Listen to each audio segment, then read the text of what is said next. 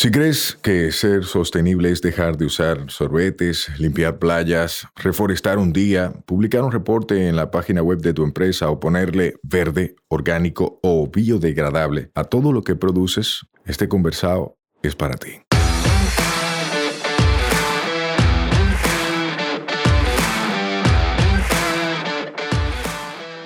Hola, somos Mivisai, los motores detrás de Tinglar y una vaina verde, y hoy vamos a tener un conversado sostenible. En cada conversado sostenible te ayudaremos a romper paradigmas y te compartiremos alternativas y herramientas para que acciones ya, sin excusas.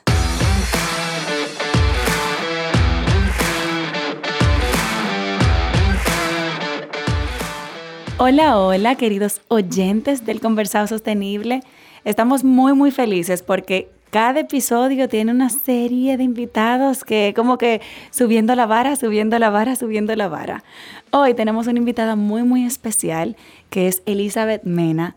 Mucha gente de repente no le suena el nombre porque dice, ¿quién será Elizabeth? Mena, ¿de dónde? Me suena pero no sé quién es. Y yo creo, mi impresión, que es una persona que trabaja mucho, pero casi siempre detrás de cámara Después la invitada me va a confirmar si eso es así, pero a mí me da esa impresión. Elizabeth, ¿cómo estás? Hola, muchas gracias por la invitación y aquí ayudando en lo que podamos. Cuéntame para el que esté escuchando y no tiene idea de quién tú eres. ¿Quién es Elizabeth? Cuéntanos un poquito sobre ti. Elizabeth, ¿en qué sentido? O sea... Como ser humano primero, ¿cómo te definirías tú? Bueno, yo soy, ante que todo, una mujer, eh, mamá, tengo dos hijos maravillosos y una persona que está tratando de hacer lo mejor posible y aportar a la sociedad. Una persona intentando lo mejor posible, señor, y aportar a la sociedad. Hay mucha gente que no se pregunta si está aportando o no a la sociedad y vive el día a día y se despierta a respirar. Eh, de ahí es que viene. Yo creo que al final del día, cuando uno se acuesta, lo que tiene que ver es qué hice positivo, qué, qué pasó hoy, en qué yo pude ayudar y qué me hizo feliz. ¿Qué me hizo feliz? Esa parte me encanta porque hay veces que, sobre todo mujeres y profesionales, se olvidan mucho de la felicidad y se abocan tanto al trabajo que solo trabajo. Y tú mencionas felicidad. Sí, básicamente eh, eh, felicidad digo yo que es un conjunto de momentos. Uno no puede decir en la vida todo es feliz. Es tratar de hacer las cosas lo mejor posible y, ver con qué te lleva a ese momento de felicidad.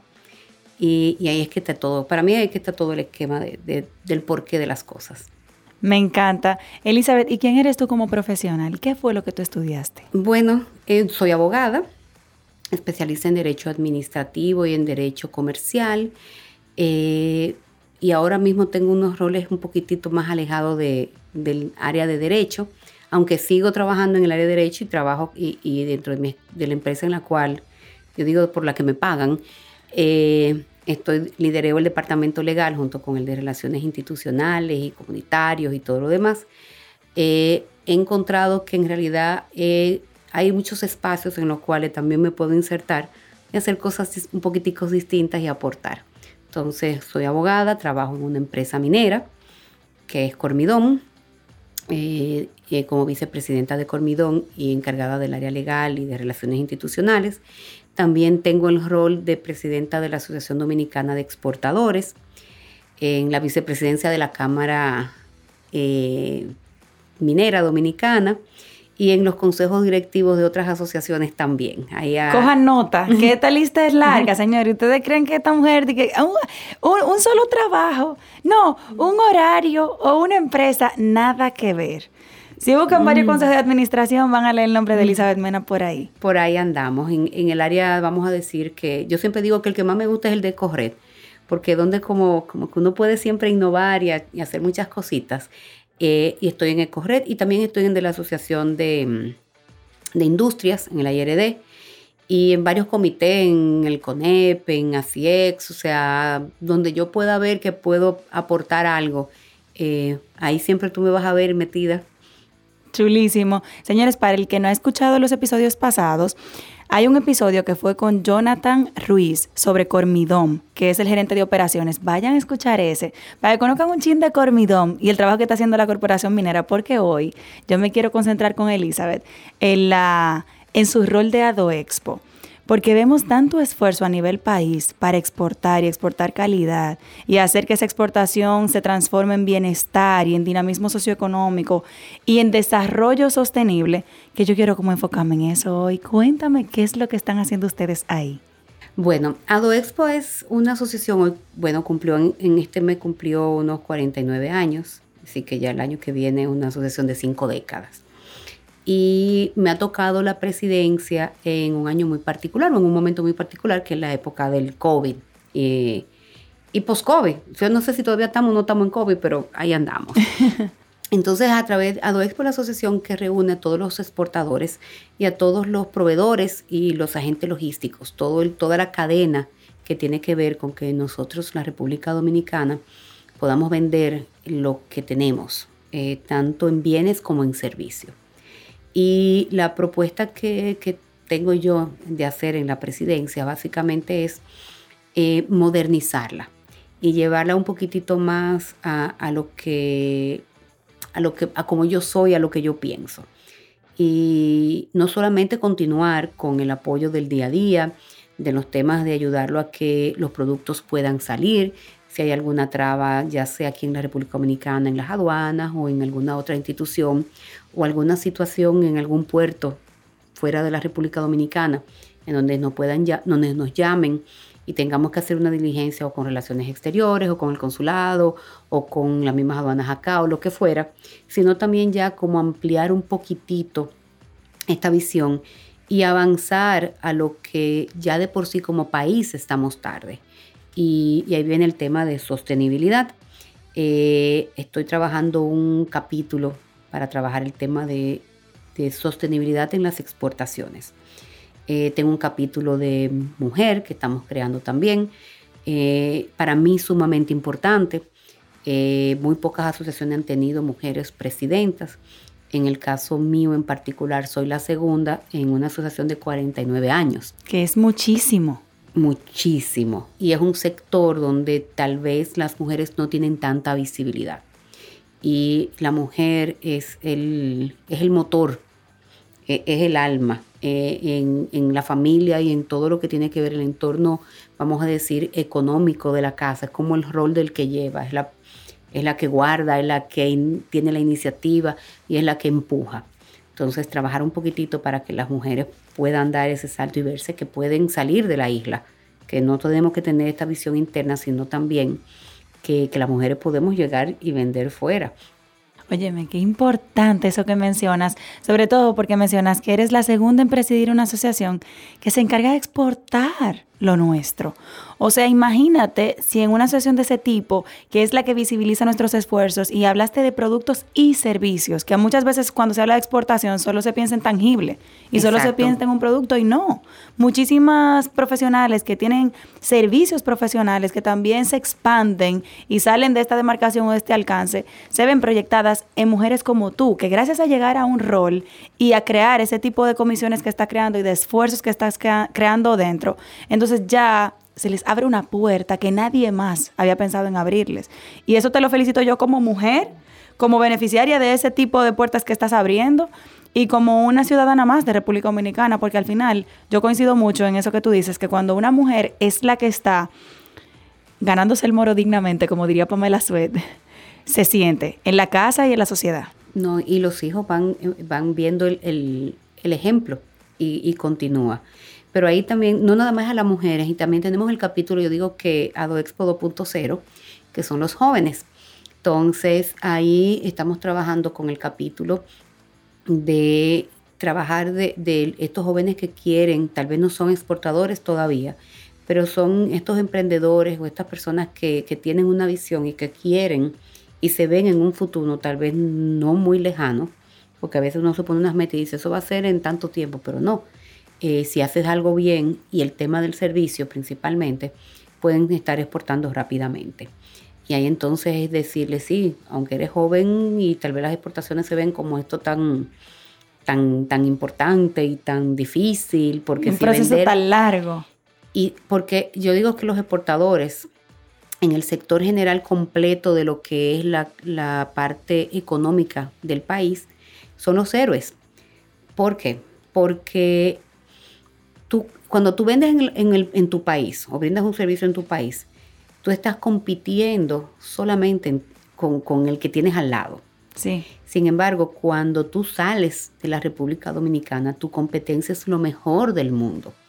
Y cuando tú tienes un mundo con países que son mucho más desarrollados con nosotros, a los cuales tal vez se le han dado muchos incentivos y a, esa, a ese producto o a ese servicio, el Estado lo, lo, subsidia o las personas han tenido mayor capacidad porque han tenido oportunidades de educación mejor o lo que fuera, que tú digas que un producto o un servicio dominicano puede competir con ello ya de por sí es mucho. O sea, en el mundo al momento de exportar tú compites con lo mejor. Y ahí es que yo digo son los héroes, porque hacer negocio en República Dominicana es difícil, imagínate hacer negocio en el mundo. Claro, se sube la vara completamente. Los estándares de calidad no son los mismos, ni, ni siquiera el nivel de competencia o de networking que tú tienes que tener. La forma de hacer un pitch de tu idea es diferente porque ya tú estás con tiburones, como diríamos en buen dominicano. No, y también tienes que entender que lamentablemente nuestra área geográfica es muy pequeña. Entonces, cuando tú compites con países que tal vez son 10, 15 veces mayores en tamaño contigo, hasta, o sea, la cantidad y, cosas, eh, eh, generalmente no estamos compitiendo con las mismas reglas de juego. Sí, estamos en desventaja. Hasta por economía de escala, por, un tema de cantidad. nada más por cantidad. Entonces, eh, y por eso digo, el exportador es el héroe nacional. Ay, me gusta eso, exportadores. Ustedes que están ahí escuchando son héroes y aquí se les reconoce el trabajo y hay una asociación que está trabajando para ustedes. Elizabeth, si tenemos personas que nos escuchan que quieren exportar productos o servicios, que tienen de repente ya consolidado en el país un producto y están mirando eso, ¿qué tips le darías tú? Bueno, el primero es que haga una muy buena investigación de mercado, porque no necesariamente todos los mercados se comportan de la misma forma. Y, tal vez eh, tu producto entiendes que puede ser vendible y no necesariamente lo es.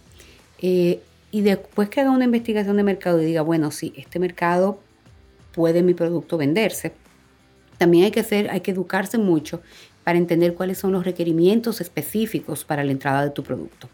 Hay mercados tal vez que son más flexibles, otros que no, unos donde definitivamente eh, está prohibido por un tema de proteccionismo nacional o por un tema de cuotas.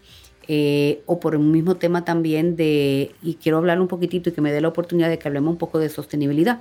Claro. Porque también puede ser de que tú tengas el mejor producto, pero si en toda tu cadena de producción no cumples con ciertos criterios de sostenibilidad en el sentido general, entonces tú puedes tener el mejor producto, pero tal vez no puedes vendérselo. Entonces ahí viene mucho lo que es la inteligencia y el entender. También muchas veces eh, metemos la pata, digo yo, queriendo vender y podemos lograr vender un furgón de algo, pero después no podemos mantener la consistencia en la cantidad o en la calidad. Entonces, no solamente se pierde el mercado el exportador que lo lleva, sino que estás dañando la marca país a, posible, a futuros posibles exportadores. Claro. Entonces, Déjame ponerte un ejemplo a ver si te refieres a esto.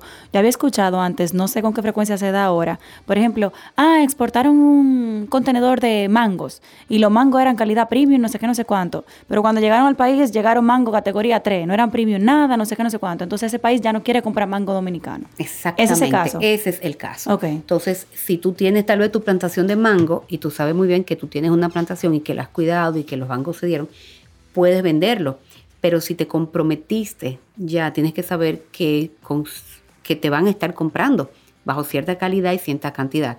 Entonces es muy importante tú saber específicamente a qué tú te vas a comprometer.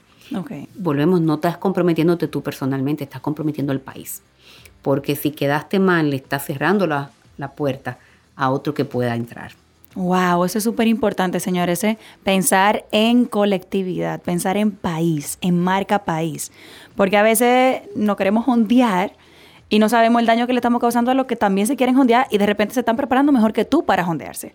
Entonces, ojo con eso, vámonos por parte, chin a chin, eh, y demos los pasos. Y además, contamos con, con instituciones como AdoExpo que nos ayudan en el proceso, que nos guían en el proceso. O sea, ¿por qué ir a loquear por ahí directamente con el inversor sin asesorarse con la gente de aquí que está trabajando el tema? No, y exacto, para eso tienes a AdoExpo, también tienes a Pro Dominicana. Claro. Que también eh, tiene un área muy particular para lo que es el apoyo de MIPIMES y demás. Eh, y la verdad que, que tanto Pro Dominicana con, con, el gobierno, que es auspiciada por el gobierno, y como las asociaciones como AdoExpo, están aquí y el propósito es ayudar.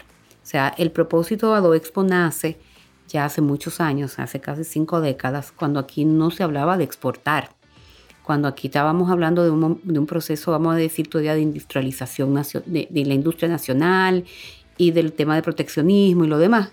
Y un grupo de personas dijo, no, espérate, pero necesitamos darnos cuenta que el mercado dominicano es limitado. Claro que nosotros no podemos estar viviendo solamente de vendernos y comprarnos nosotros mismos, que necesitamos salir. Y para poder salir a exportar necesitamos tener acuerdos comerciales con otros gobiernos. Tenemos que empezar a tocar puertas y decir, bueno, yo te puedo vender mango, tú me puedes vender eh, melones. Pero para eso se necesita establecer relaciones comerciales y necesitamos hacer tratados y demás.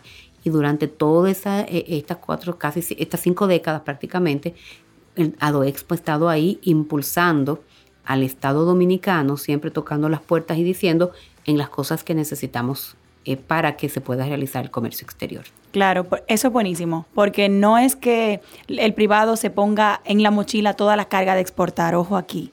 Cada, cada, grupo de interés tiene su rol y tiene su responsabilidad y le toca su parte, su tajada. Entonces, el Estado que cree su política, que cree los incentivos, que cree las vías, que allá en ese camino, para que el privado entonces produzca con calidad. Y mencionaste algo súper importante ahorita, que hablaste de sostenibilidad. Y yo quiero que tú me desarrolles, ¿qué es eso dentro de los exportadores? ¿Eso se conoce? ¿Cómo se describe eso? ¿En qué consiste? Bueno, básicamente... Eh, estoy hablando con una experta en, la materia, yo aquí un poquitito que no sé mucho de esto, pero el tema básicamente, la palabra sostenibilidad es sostenerme en el tiempo. Y así como estamos hablando de que si yo voy a exportar un producto, tiene que tener una buena calidad, yo tengo que tener consistencia en mis estándares de calidad y en mi consistencia también en mis cantidades que fueron ofrecidas y demás, eh, que me van a permitir sostenerme, vamos a usar la palabra, con el proveedor, con el comprador. También ahora el, mundo está cambiando y, los jóvenes cada día más son mucho más exigentes en, en el producto que estoy comprando y tienen una mayor conciencia. Y los jóvenes están impulsando, así como hablabas ahorita de que están las asociaciones que tienen un rol, pero el Estado es el que tiene que hacer el, tener el rol principal de organizar. Los mismos jóvenes están impulsando los estados a cambiar, a establecer normas.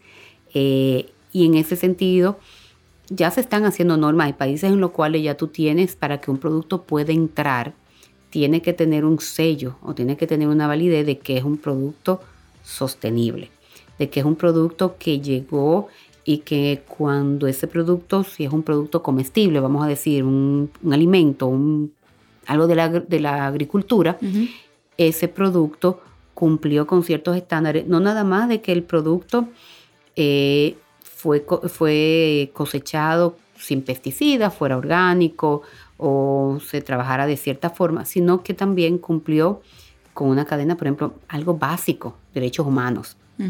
Básico. Me encanta que tú utilizas básico para referirte a derechos humanos.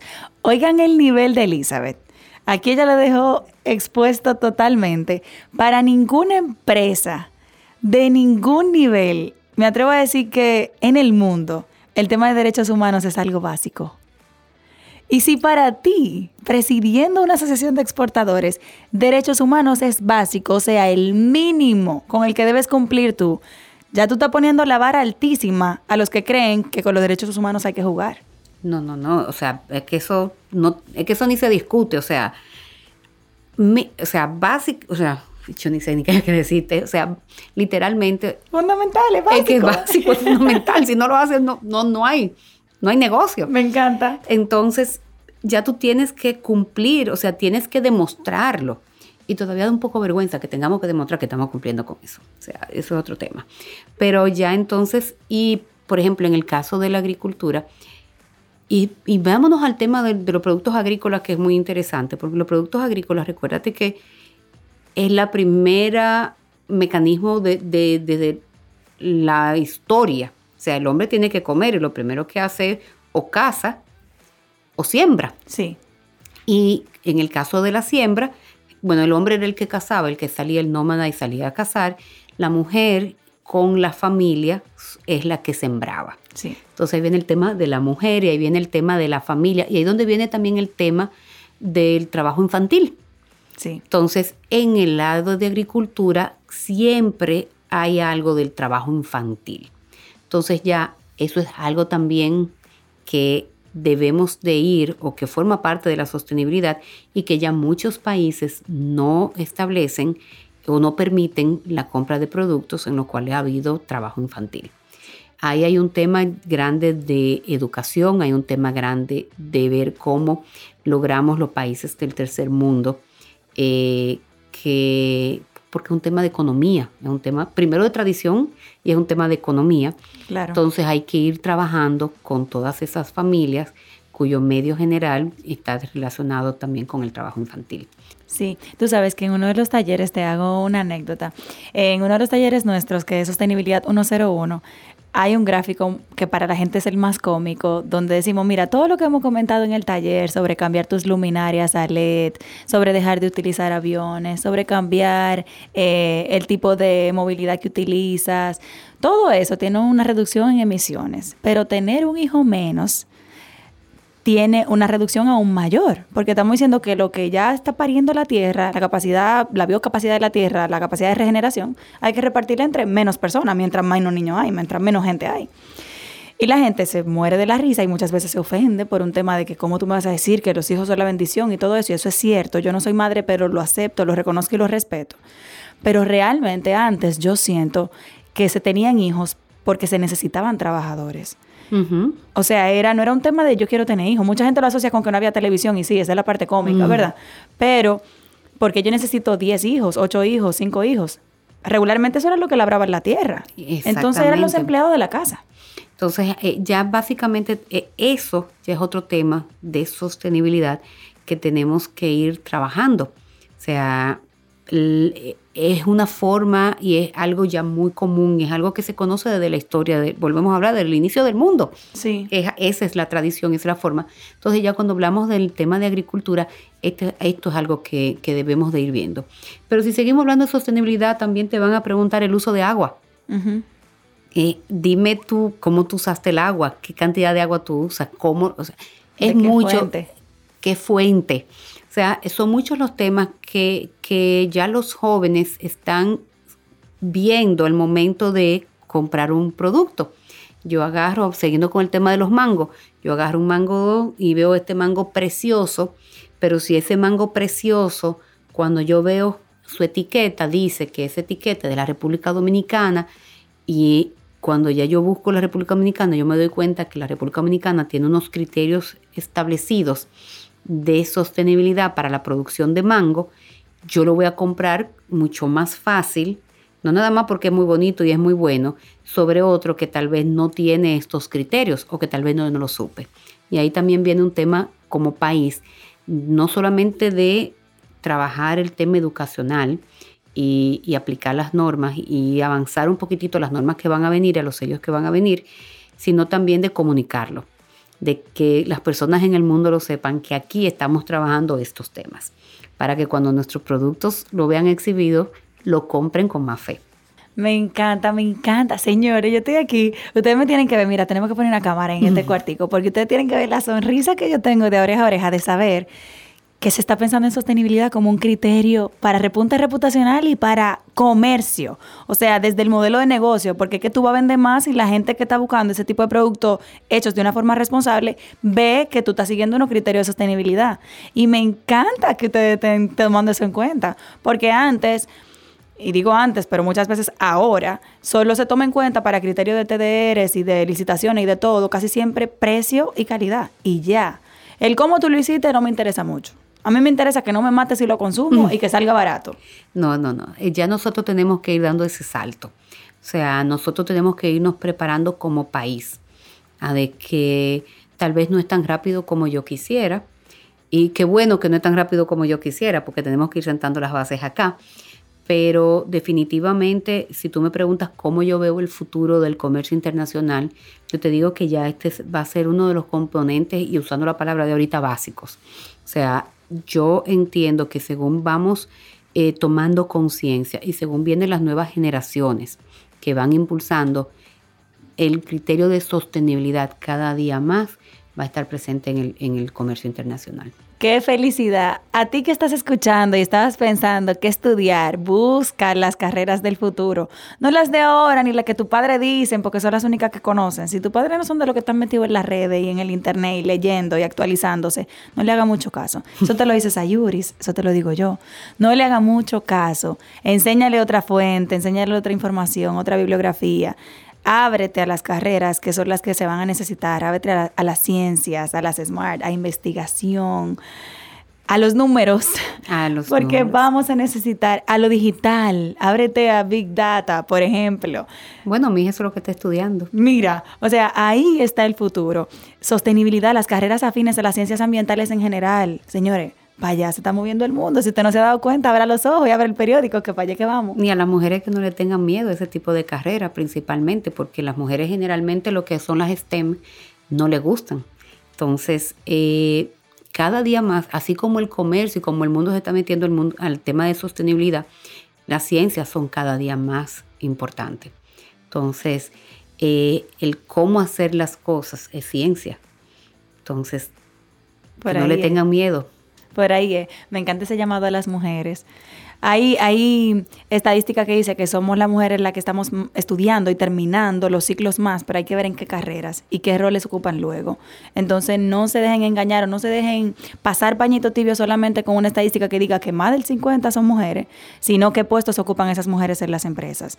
Que por favor no se siga calculando la cuota de las mujeres solo para conserjes, asistentes, secretarias y demás, sino en puestos directivos como es tu caso que te vuelves un referente. Y me encanta ver referentes de mujeres que meten mano, porque déjame decirte algo. Yo no estoy muy de acuerdo con las cuotas en lo personal, porque yo digo que las cuotas limitan a que el mérito se desplace por un tema de que ella está ahí porque es mujer, no porque se lo ganó. Entonces, en eso, a mí como que si yo soy buena, soy buena, sea mujer o no. Pero como nosotros todavía no hemos llegado a donde vamos, las cuotas son la transición que necesitamos. Porque si no es así, no podemos. Ahí es que viene todo el tema. Eh, y estoy completamente de acuerdo contigo. No me gustan las cuotas, pero las necesitamos. Eh, y, pero también viene el tema de que las mujeres tenemos que cada día más eliminar o quitar esos miedos. Eh, muchas veces las mujeres no llegan más porque tienen miedo o porque también dicen, bueno, me voy a casar y no estoy diciéndote que no, o sea, yo, mi, mi marido murió hace unos nueve meses, sí que estuve casada mucho tiempo, tengo dos hijos y eso no me limitó ni mi marido ni mis hijos al yo tener un trabajo y al yo tratar de echar para adelante. Y, creo que ahí es donde viene también el tema, las mujeres. Las mujeres no nos gustan estudiar carreras que no sean tal vez carreras donde yo pueda, podamos llegar a la casa temprano o donde yo me, me limite a, cierta, a ciertas áreas. Pero definitivamente las ciencias, las ciencias las mujeres tenemos cada día más que, trabajar y introducirnos en ellas. ¿Y por qué te lo digo? La mujer es más detallista. Eh, y eso es lo que la busca la ciencia, el detalle, el, ir, el, ser más, más exhaustivo y, más minucioso. El hombre generalmente se queda un poquitico porque tiene otras habilidades. Y yo soy de la que digo que cada, cada cual tiene unas habilidades más desarrolladas que otras por el mismo hecho, como te dije ahorita, de el cazador y, la que siembra. Claro. Entonces, en ese mismo sentido, es que la mujer tiene que involucrarse más en esas áreas donde sus habilidades pueden ser mejor desarrolladas. Sí, eso que te hace, me encanta, me encanta, yo estoy feliz con esta conversación y con tus puntos de vista, los comparto todos hasta el momento. Eso que dicen, eh, por ejemplo, ay, se me perdió algo en la casa, pregúntale a la que le tiene que preguntar, casi siempre tu mamá, ¿puede estar tu papá ahí? Y es, mami, ¿dónde, ¿dónde está mi celular? Ah, tú lo dejaste en tal sitio, porque está pendiente de todo. Y es una capacidad de multitasking impresionante, que en una empresa eso vale mucho dinero. Mucho dinero. Aunque todavía aquí no se esté pagando, eso vale mucho dinero. Porque la capacidad de trabajar bajo presión y la capacidad de desconectar una tarea para conectar otra que se volvió prioridad. Rápidamente. Muy rápidamente, no la tiene todo el mundo. Y yo creo que eso se puede potenciar. Elizabeth, si yo te pregunto, yéndonos a lo personal, porque hablamos de AdoExpo, hablamos del esfuerzo. Como mujer, ¿cómo se puede, eh, y eso te lo preguntas a Yuris, ¿cómo se puede equilibrar entre ser una gran profesional y ser una gran madre y ser una gran esposa y ser grande en cada área de tu vida. Porque yo tengo un miedito y te lo confieso, y te lo confieso y se lo confieso a todo el que esté escuchando. Yo no quiero ser la tía de los gatos. Mira, yo te digo que lo, lo primero que uno tiene que hacer es reconocer que no todo se puede hacer. Y de que en algún momento una pelota se te va a caer. O sea, no, no somos perfectos, el único perfecto es Dios. Yo soy muy creyente en ese sentido. Entonces, también saber elegir tu pareja, que sea una persona que te sume, que te empuje, que no te limite tus capacidades de crecimiento. Y de trabajar en, en colaboración, e, en entender que cuando tienes una familia es un plan conjunto, no es de una solo. La mujer es la que tiene la que estar en la casa, la mujer es la que tiene que cuidar a los hijos, la mujer es la que cuando llega tiene que ponerse a fregar, a lavar, a planchar y todo lo demás. No, estos son labores que ya son labores en conjunto. Si, si me tocó un día largo de trabajo, eh, mi esposo está ahí, es mi esposo el que trabaja y hace la cena, es el que se encarga de, de ayudar. Si él le tocó a él el día largo de trabajo y yo llegué, o si los dos simplemente llegamos y estamos cansados los dos, no se pudo. Pedimos un delivery. Pedimos un delivery y se acabó. No es una obligación ni de uno ni de otro. Igual también con los hijos. Reconocer y entender que no son perfectos y que yo no soy perfecta. Al yo no ser perfecta, yo no puedo esperar que mis hijos sean perfectos. Yo tengo que quererlos tal cual como está, pero siempre inculcándole de que tienen que ser lo mejor posible. O sea, no me vas a hacer mediocre, me vas a hacer lo mejor posible. Pero todo viene con el tema de comunicación. Y tratar siempre, y ahí sí es un trabajo que da, porque eso conlleva mucho tiempo. Todo lo ahorita de, que si los papás no están en el internet, si los papás no están eh, leyendo no se están dando, no se están poniendo al día, se quedan rezagados. Y ahí sí es importante, porque para yo poder conversar con mis hijos, yo tengo que saber los temas que están escuchando mis hijos y el lenguaje que está utilizando mis hijos. O sea, esa palabra que yo no sé ni lo que significa, googleala, buscala y hasta preguntarle qué es lo que tal, significa tal cosa. Y ser la mamá chula, la mamá que en todo momento eh, es la que es la referencia. Y si van a hacer los bonches, los bonches se hacen en mi casa y soy la que llevo y lo demás. Es mucho trabajo, es mucho tiempo, pero la verdad que, que sí se puede algo que a mí me funcionó, vuelvo y te digo, mi, esposo era muy colaborador en asuntos de la casa. Era una persona que, que no me limitaba y cualquier proyecto que yo tenía siempre me decía, dale, nos vamos juntos, lo trabajamos.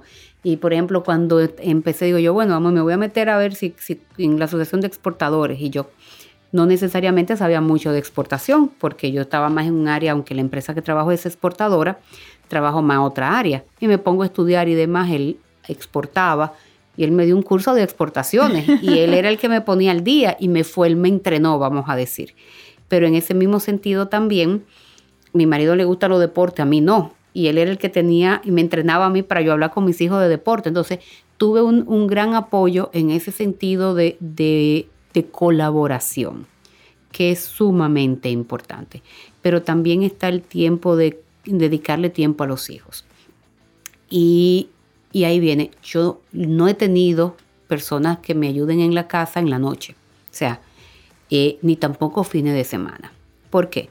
Porque si, y fue una decisión mutua, si nosotros llegábamos cansados, los hijos no le íbamos a prestar atención porque estamos muy cansados y hay una persona que te puede ayudar.